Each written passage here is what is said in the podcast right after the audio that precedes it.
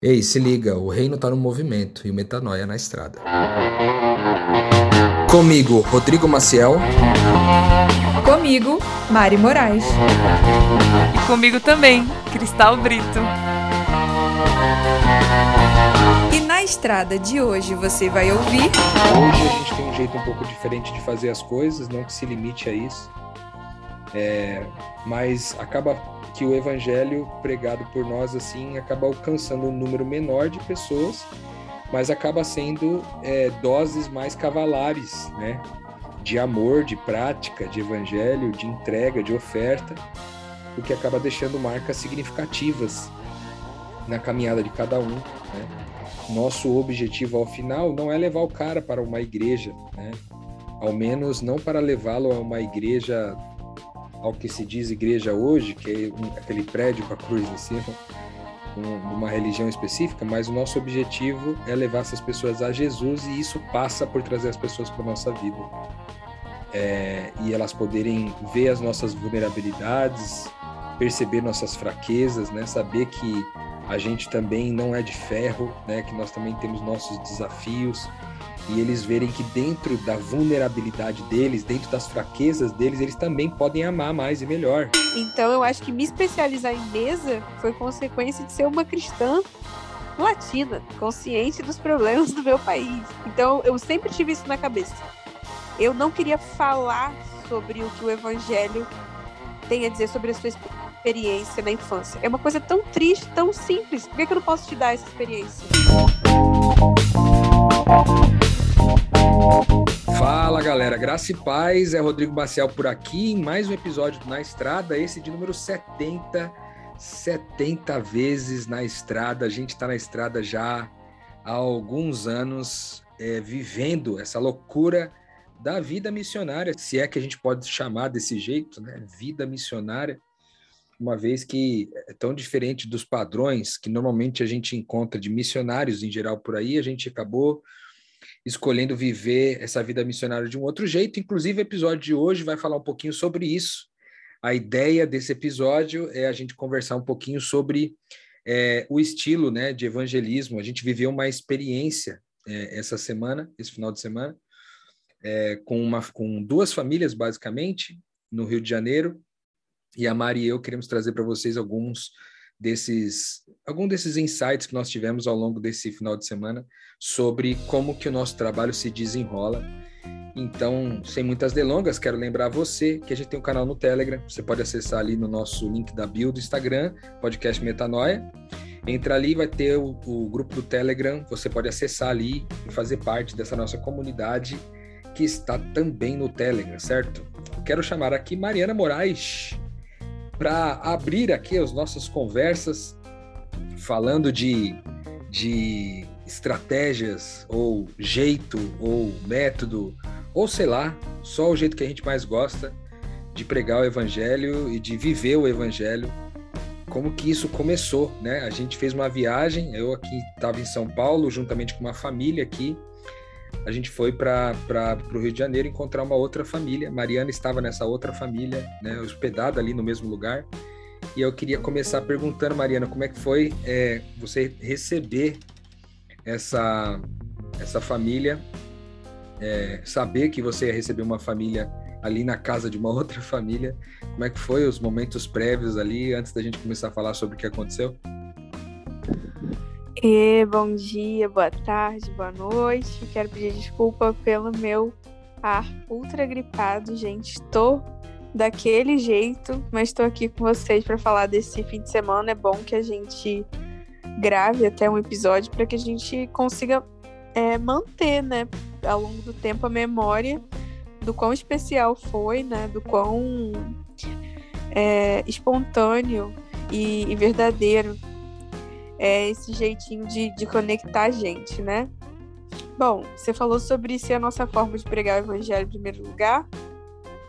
E antes de falar como foi para mim a experiência, né? É sempre bom lembrar que o evangelho é a boa notícia de que nós fomos amados, né? E a forma de você verificar que alguém recebeu essa boa notícia de que foi amado primeiro é que essa pessoa dá o fruto de quem ama, né? Então, quando você sabe que alguém se sentiu conectado consigo, com Deus, com essa pessoa, quando essa pessoa é capaz de se conectar com o seu próximo. Então, de uma forma simplista, né?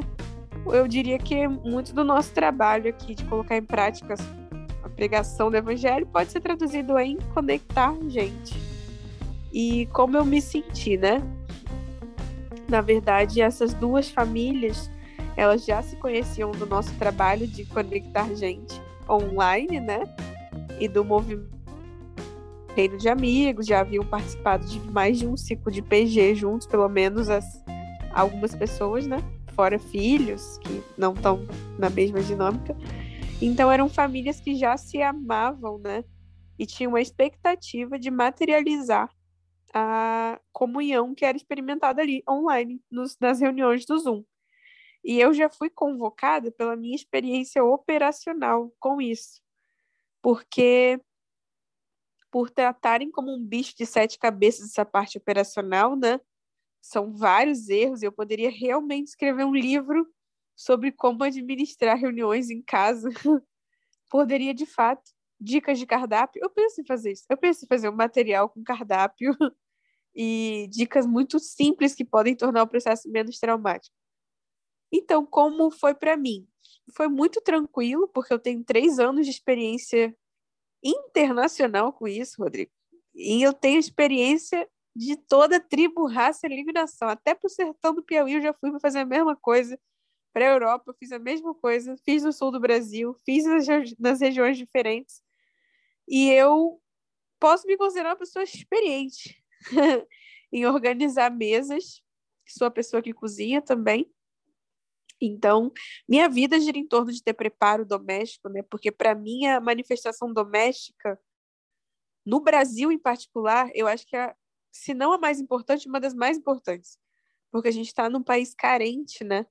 A gente está num país desestruturado financeiramente, o que quer dizer que as, a pais ausentes, a mães solteiras, a falta de comida, as pessoas passam fome, elas são subnutridas, elas fazem tripla jornada.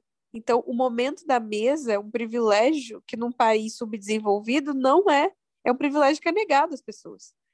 Então, eu acho que me especializar em mesa foi consequência de ser uma cristã latina, consciente dos problemas do meu país. Então, eu sempre tive isso na cabeça. Eu não queria falar sobre o que o evangelho tem a dizer sobre a sua experiência na infância. É uma coisa tão triste, tão simples. Por que, que eu não posso te dar essa experiência? Já que está ao meu alcance. Te, te entregar, materializar aquilo que faltou para você. E sempre tive isso na minha cabeça, desde assim, desde a semana de oração. Deus falou comigo que meu trabalho seria assim, e assim tem sido. Então, para mim, foi muito natural, muito tranquilo, tranquilizando os anfitriões e matando no peito, falando disso aqui eu entendo, só vamos sossegar aqui e prosseguir. Foi isso. E, e para ti? Então, para mim começou é, um pouco antes, ali nas, na sexta-feira para o sábado. Eu saí de um evento, fui direto para casa da Aninha, em Alphaville. Peguei uma caroninha lá de alguém que é, estava no evento e que mora perto ali da Aninha, me deixou lá e a gente nem dormiu. Eu cheguei lá, a gente juntou as malas, eu bati um pratinho ali de arroz com, com estrogonofe, que o, o, o pai da família havia feito ali para nós. E a gente já pegou a estrada, cara, e foi assim espetacular, porque a gente veio em quatro adultos e uma criança no carro e foi muita conversa já a partir da, da viagem, né? Foram. A gente saiu 1h20 da manhã daqui de São Paulo e chegamos em, em, no Rio de Janeiro por volta de 9h30 da manhã. Tava muita chuva, então em muitos trechos a gente acabou indo mais devagarzinho. E acaba que a gente foi conversando a viagem inteira e conversando sobre o reino de Deus e sobre várias coisas, né? Das, da, sobre os desafios pessoais de cada um ali e também sobre questões em comum para todos nós, né? Então já chegamos ali já com, vamos dizer assim, com um culto de nove horas, quase a gente chegou lá no Rio de Janeiro. E, e aí a gente chegou com tudo muito caprichosamente preparado ali pela, pela família que nos recebeu, é, sob a liderança operacional de Mariana Moraes. mas sobre o carinho todo ali da família que recebeu a gente. E, e depois, enfim, a gente começou já a fazer alguns movimentos, né? Eu cheguei, já dei uma dormidinha boa, né? A, as meninas chegaram já na empolgação de conhecer um pouquinho mais o Rio de Janeiro e tudo mais. Mariana, como guia turística profissional, levou a galera para conhecer algumas áreas ali do Rio. E aí, nesse primeiro andamento aí, já teve algumas, algumas conversas bem bem significativas, né, Mari? Com, com o pessoal que também foi daqui de São Paulo com você, né? É, sim. É, eu essa semana eu publiquei um, um, verso no Instagram que me fala muito dessa questão doméstica e da, do, da guia turística, da reconciliação do trabalho operacional. Você fala assim, é do Lemins, que é um poeta curitibano. É, só há um segredo. Tudo está na cara. Eu adoro esse verso porque o trabalho operacional, por que, que, é, por que, que é tão profundo sempre? Por que que todo mundo que come a mesa com a gente fala a mesma coisa? Isso aqui não é normal, parece que eu estava em outra dimensão, eu não sei o que, que acontece, mas é sempre profundo, é sempre profundo e curativo. Conversar, estar nesse ambiente, é uma ambiência, na verdade, como tecnicamente o Roger falou em outros episódios, com a Abigail, não sei quem que cunhou esse conceito aí, mas não é o ambiente, porque a gente consegue construir essa ambiência. Não importa, a gente pode estar repartindo um pão no Outback de couvert ou um grande banquete. A, a ambiência, ela vem da gente entender o significado do, daquilo que a gente está fazendo e conseguir prestar atenção. Realmente, os maiores gurus orientais falam que todo superpoder vem do estado de presença. Você consegue sublimar muita dor, você consegue sublimar sofrimentos muito fortes, prestando atenção naquele momento. Você consegue lidar, por exemplo, com ofensas de uma forma totalmente diferente se você receber essa ofensa distraído ou se você prestar atenção naquele contexto. Quanto mais atenção você presta, mais de Deus você experimenta. Então, como aquilo para gente, para a gente não é um momento, como normalmente as pessoas fazem, infelizmente, no celular e das suas mesas, né? Comem apressadamente o próprio pão, como fala até o apóstolo Paulo. Quando você se esmera em prestar atenção uns nos outros, é só esse o segredo. Então, a gente quando quando há essas viagens, o caminho, por exemplo, era só um caminho, era só um trajeto, era só botar um fone de ouvido, mas não a gente presta atenção no caminho das pessoas durante o caminho. Era só uma louça, não é uma louça. Era só um turismo, era só, era só um trajeto para chegar em algum ponto de turístico. Mas não é só um trajeto. Porque se há atenção, o momento se torna divino, né? Então, quando eu falei do só um segredo, tudo está na cara, é porque quando Deus te dá, quando você se esmera em prestar atenção, Deus vai falando com você de mistérios, né? Que não são mistérios, mas, por exemplo, na observação do comportamento de alguém, você já mata o maior problema da vida daquela pessoa. E a pessoa fica de boca aberta, porque a gente falou, cara, você, por exemplo, não pediu sal a ninguém. Você levantou, saiu da cadeira e você foi lá no final da mesa buscar o sal. Isso fala, por exemplo, do comportamento. Se você não consegue pedir o sal pro seu amigo, cara, é bem provável que você não peça libertação para Deus. Quem tem um versículo que a minha mãe sempre falou: ser fiel no pouco, sobre muito te colocarei. O nosso comportamento nas pequenas coisas denuncia nossos piores vícios, né? E por isso que a mesa mostra tudo. A posição de quem serve a mesa e de quem é servido mostra como a gente ama e é amado. E aí a gente sai resolvendo questões, curando, denunciando questões íntimas num comportamento simples, como a forma de você pegar o sal. Então eu acho que eu resumi muito, resumi muito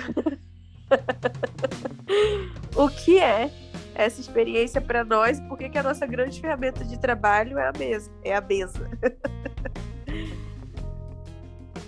Muito louco isso, cara, porque eu, você não veio desse contexto, né, Mariana, mas eu vim de um contexto onde o trabalho missionário tinha muito a ver com ensinar a Bíblia né, para as pessoas. é, dar estudos bíblicos. E não que eu acho que isso não seja bom, eu acho que é muito bom. Estudar a Bíblia é muito bom. Não só muito bom, é fundamental, mas eu acho que isso é, não é muito nos dias de hoje, principalmente no contexto que eu vivo, não é muito funcional, dado o fato de que a gente muitas vezes não trabalha com cristãos, né? São pessoas que estão num processo de é, muitas estão no processo de dor e feridas com sistemas religiosos, outras pessoas nem sequer tiveram contato com isso. Então, a forma da gente entregar o evangelho muitas vezes precisa é, precisa ser de uma forma muito mais aprofundada, assim. Eu eu tenho entendido sempre que é, mergulhar sobre a vida das pessoas, prestando atenção, como a Mari falou, é, acaba ajudando muito. Inclusive, quero indicar para você aqui que não ouviu ainda, a gente tem uma série do Metanoia, que é a série Aqui, Agora e Cristo. Você pode procurar aí no seu Spotify, Aqui, Agora e Cristo, você vai encontrar a nossa série. São, se não me engano, quatro episódios que fala muito sobre esse estado de presença e consciência, que eu acho que vale muito a pena você é, prestar atenção um pouquinho nesse caminho. Como que a gente faz isso? Como que a gente faz para estar presente? naquele momento, né? E poder estar pronto para ouvir, entregar uma palavra, sabendo que o Espírito Santo está no nosso meio e que se as pessoas estão ali conosco é porque de uma forma direta ou indireta o Espírito Santo vai se comunicar com aquelas pessoas através de nós, né? E apesar de nós. É, ao longo daquele dia, do primeiro dia ali no sábado, a gente fez várias coisas é, que pareciam só turísticas, né? A gente visitou alguns lugares, né? Eu cheguei já no final ali da, dos últimos lugares, né? No, no sábado. É, e depois a gente fez, fez uns rolês, assim, que foi até de madrugada e tudo mais. É, tudo sempre parecendo é, um rolê de passeio, né? Mas sempre com conversas muito espirituais, muito profundas com todas as pessoas que estavam envolvidas. É, uma das pessoas que estavam com a gente lá, que não tem é, não vive esse contexto de, de religião nem nada. Foi para uma balada no, no, meio da madrugada ali. Eu acabei virando a noite pela segunda vez. Eu tinha virado a noite na sexta para o sábado, virei a segunda noite é, e fui buscá-la de manhã, né? Nesse num lugar já que ela estava no Rio de Janeiro pela primeira vez. Fui buscá-la, então eu acho que tem também um contexto ali de, de serviço, né? A Mari costuma servir mais no contexto de organização, cozinha, é, guia turística e coisas do tipo, né? Serviço muito, muito, muito bondoso, né? O meu é muito sobre levar, trazer, ir de madrugada, pegar o carro, ir para lá, ir para cá, ou seja, não ter é, limitações nesse sentido, mas ao mesmo tempo em todas as conversas, né? Onde a gente estava com as pessoas sempre trazendo o reino sempre trazendo conhecimento espiritual para as pessoas que estão juntas ali, né? E a gente fez isso também no sábado, no domingo a mesma coisa. No domingo a gente foi, fez umas voltas, foi jantar junto, foi para outros lugares e segunda-feira a mesma coisa. Então foi um final de semana inteiro de visitações a lugares no Rio de Janeiro com essa família e hora a gente estava só com essa família fora, hora com a outra família junto e eu acho que tem também um trabalho de quatro, cinco, seis mãos, sei lá, que é eu e a Mari tem esse papel muito forte de aconselhamento e tudo, de, de conversar sobre evangelho e tudo mais. Mas as outras pessoas que estavam ali em volta também têm papéis muito fundamentais, no sentido de cuidar uns dos outros, de amar, de garantir que estava todo mundo é, bem acomodado, bem servido, é, de garantir que as pessoas recebessem doses de afetos como carinho, abraço, palavras bondosas, palavras de afirmação. Então é um trabalho feito a muitas mãos, né? Porque são pessoas que já conhecem a forma da gente trabalhar, já são discipuladas na perspectiva do Cristo, de uma certa forma seguem a Jesus, imitam Jesus em muitas frentes nas suas vidas e o que facilita muito, né? A convivência. A gente falou no, no, episódio passado sobre amigos espirituais, que a gente conhece pessoas incríveis no meio do caminho, e acaba que a gente faz um trabalho a várias mãos, né? Quando a gente está junto aí. E aí foi muito bom. E aí a gente caminhou para o final ali, é, na segunda-feira à noite, para o final, a gente, Mariana fez ali uma preparação de uma lasanha, o que é meu prato preferido, e a gente foi caminhando para o final. Mas é engraçado, nem combinei com Mariana isso aqui, mas vou falar bem brevemente. Tipo, até no final ali do último dia, eu e Mariana tivemos um desajuste, a gente teve uma discussão sobre uma coisa boba, assim, que depois nós descobrimos que era uma coisa boba, mas no momento não era bobo. E o que é, aumentou principalmente os meus ânimos, assim, a gente tinha um encontro é, final ali. Para mim era uma discussão. Pois é, para Mariana nenhuma discussão foi, para mim era uma discussão. E eu fui é, fui tomar banho e tal, saí dali ainda meio é, chateado com o que a gente tinha conversado ali e tudo mais. Mas depois é, a gente teve um momento massa ali de a Mari percebeu que eu não estava muito legal, aí ela já me puxou, a gente dançou um forrozinho ali, logo depois voltamos para a mesa de novo para comer a lasanha. E aí foi especial demais porque eu acho que o momento esse momento de mesa, de repartir a última refeição, de ter o último momento juntos ali, teve ingredientes bem especiais, né, Mari? Que aconteceram ali de, de coisas ditas que foram bem importantes para nós, né? Momento Pix.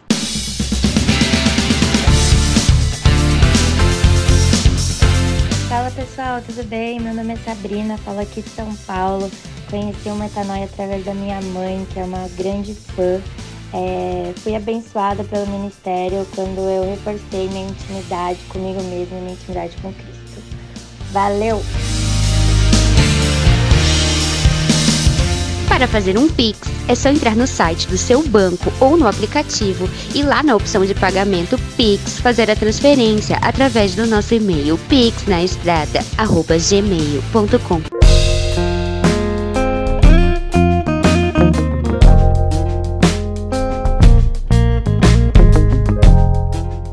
Demais. É, a gente nunca faz as coisas na dúvida da, do fruto, né?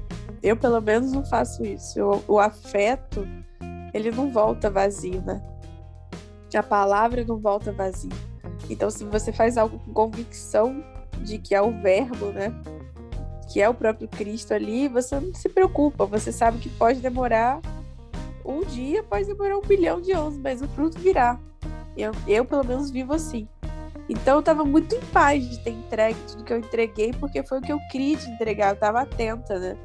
mas a gente foi surpreendido com, com os feedbacks que nem foram solicitados, né? Foi uma coisa espontânea das pessoas que menos estavam envolvidas ali no dia a dia do movimento. E isso foi a grande surpresa, né?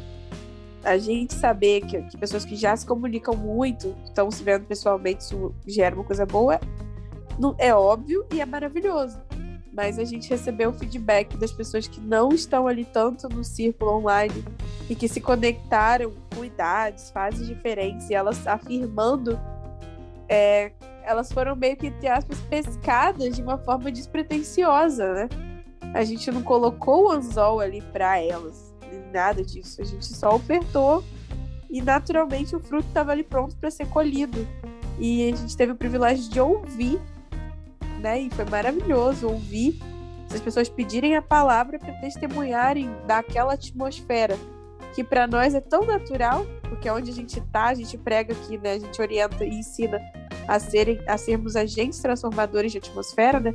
Essa atmosfera ela faz tanto parte assim do nosso dia a dia, pelo menos do meu, que é sempre um privilégio quando vem alguém novo e testemunha que aquilo ali não é normal e que precisa ser valorizado, né? O nosso trabalho é afirmado dessa forma. E eu só queria tocar, Rô, que você falou da parada do evangelho, de eu não ter sido formada desse jeito, e que pregar o evangelho ensinar, é, para muita gente é ensinar a Bíblia. E é óbvio que ensinar a Bíblia não é um problema, de forma alguma. Mas, cara, é, a Bíblia existe pro afeto, né? Não é o afeto que existe pra Bíblia. Foram 300 anos de experiência cristã de afeto, de dar vida uns pelos outros, até se organizar teoricamente direitinho os manuscritos como eles são feitos, são lidos hoje, pelo menos eu, eu acho. Se estiver enganado, me conserta, que ele fez mestrado em teologia. Mas eu queria deixar marcado isso aqui que a Bíblia existe para o afeto, não o afeto existe para chegar na Bíblia. Até porque a própria Bíblia fala, né, em Romanos 1, que aqueles que não receberam a revelação através dessas escrituras, eles a receberiam pela natureza e serão julgados com base na, na observação da natureza. Então, a gente está falando aqui do conteúdo da palavra, mas a gente sempre demarca aqui no Metanoia que a palavra não é a Bíblia, a palavra é o Cristo. E o Cristo, pela própria Bíblia, é ensinado pela natureza. Então, é, a mesa não tem o objetivo de gerar cultura bíblica. A cultura bíblia é um, bíblica é um privilégio para quem, através do evangelho, conheceu a mesa. O evangelho é a notícia. Teve até uma, uma forma de definir a graça, que uma vez eu disse isso, alguém me perguntou, Mari, o que é a graça para você? Eu falei, a graça é a certeza de um lugar mesmo. Então, o evangelho é a boa notícia da mesa, pô. É uma boa notícia de que nós somos convidados à mesa. Agora, se nessa mesa eu puder saber da linhagem de Jesus, dos, dos filhos de Deus que tiveram revelação sobre a vida dele, pô, a história daqueles que morreram por segui-lo, pô, um grande privilégio. Mas isso é uma consequência, né? Isso não é o evangelho. O evangelho é o testemunho de Cristo. Então, para nós, o trabalho evangelístico, quem vier, ou pelo menos assim, tentar participar da, do meu dia a dia, na expectativa de ter um evangelismo que seja diferente, de acolher as pessoas, olhar essas necessidades e amá-las na segurança do amor que eu sei que Deus tem por mim, é simples assim. Quem tiver expectativa de alguma coisa a mais que isso vai se frustrar. Porque eu adoro teologia, mas para mim ela é tão relevante quanto você aprender a ensinar alguém a fazer um arroz e um feijão para alimentar um faminto. É tão necessário e importante quanto. É isso aí. Eu acho que a ideia desse episódio nosso aqui, número de, de número 70, né? foi justamente a gente poder compartilhar um pouco com vocês isso daí.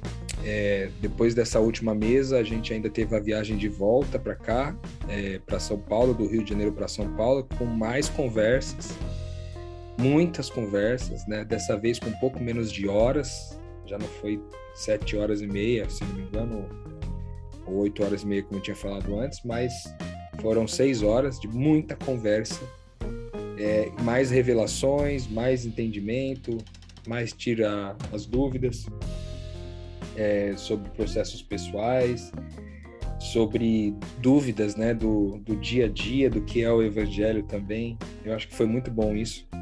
E aí chegamos aqui em São Paulo de volta, na certeza de que as pessoas com quem é, nós cruzamos os caminhos nesse final de semana foram edificadas, né? Se tornaram essa casa espiritual de cada um deles se tornou mais efetiva, né? É, foram coisas bem especiais que a gente pôde experimentar ali. E isso me dá muita alegria, né? Esse jeito de pregar o evangelho. É lógico que eu confesso para vocês que eu já vivi momentos no passado onde o meu evangelho, a forma como, ou melhor, a forma como eu comunicava as boas novas, ou seja, o Evangelho segundo Rodrigo Maciel, passava muito pela forma de pregar para multidões, para centenas, milhares de pessoas, né? em igrejas, em, em comunidades, né? palestras das mais diversas. Hoje a gente tem um jeito um pouco diferente de fazer as coisas, não que se limite a isso, é, mas acaba que o evangelho pregado por nós assim acaba alcançando um número menor de pessoas mas acaba sendo é, doses mais cavalares, né? De amor, de prática, de evangelho, de entrega, de oferta, o que acaba deixando marcas significativas na caminhada de cada um, né? Nosso objetivo ao final não é levar o cara para uma igreja, né? Ao menos não para levá-lo a uma igreja ao que se diz igreja hoje, que é um, aquele prédio com a cruz em cima, um, uma religião específica, mas o nosso objetivo é levar essas pessoas a Jesus e isso passa por trazer as pessoas para nossa vida. É, e elas poderem ver as nossas vulnerabilidades, perceber nossas fraquezas, né? Saber que a gente também não é de ferro, né? Que nós também temos nossos desafios e eles verem que dentro da vulnerabilidade deles, dentro das fraquezas deles, eles também podem amar mais e melhor. Que é sempre sobre isso que a gente tenta manter, né, as nossas conversas por aqui. Então a gente quis trazer isso para você. Eu não sei se Mariana, depois que nós fomos embora daí, teve alguma coisa relevante no teu processo ou no processo da casa aí que nos recebeu que você gostaria de compartilhar. Se tem, tu fala, se não, já caminho para esse fim é, empoderado dos missionários malucos e, e, e diferentes dessa jornada do uhum. metanoia.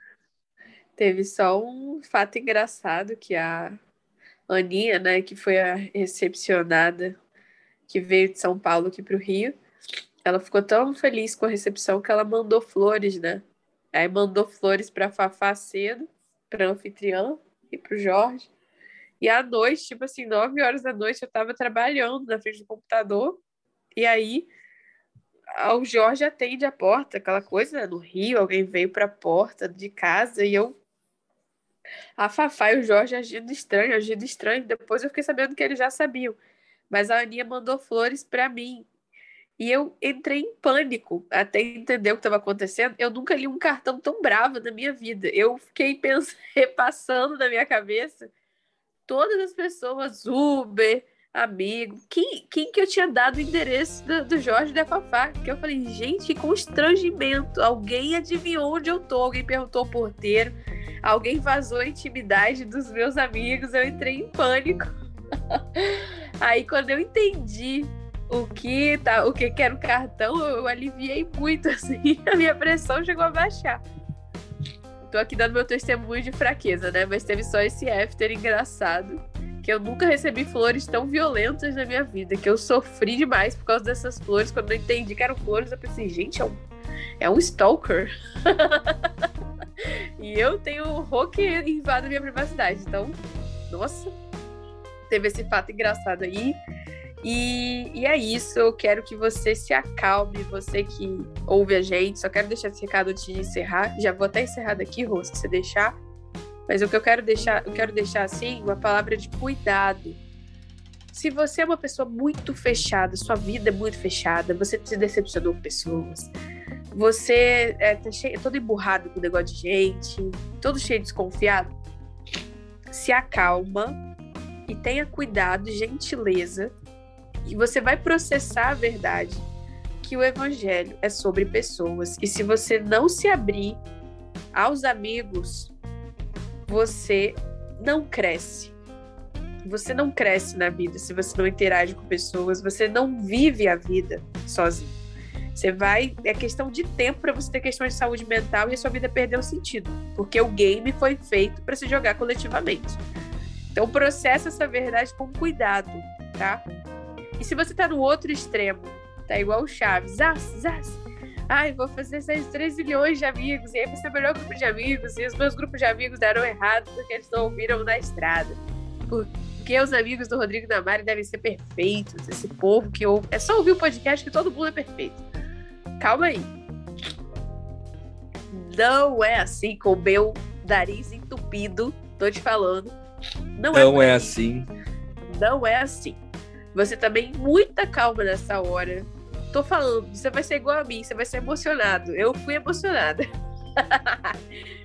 eu que eu tava tão no fogo assim que eu quis tudo rápido de uma vez, intensamente, e, e, e valeu a pena. Mas eu também sei que eu tô num contexto diferente. Eu tô com o nariz muito entupido, tá grave aqui. então eu queria deixar um recado de gentileza nem um extremo nem outro. Conheça as pessoas, se dê tempo de conhecer essas pessoas sem grandes expectativas. E se você está totalmente fechado, flexibilize um pouco. Porque a gente vai conseguir chegar no lugar juntos e Deus vai colocar as pessoas não para serem alvo dos seus preconceitos, positivos ou negativos, mas estarem prontas a serem conhecidas. Eu sei que meu gripe deve ter distraído muito do que eu falei, mas o sumo foi isso.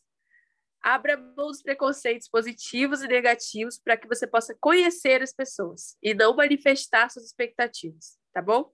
Com tudo isso que a gente disse aqui. Um beijo, o rei do tá do movimento e o betadóia da, da estrada. Gravíssimo.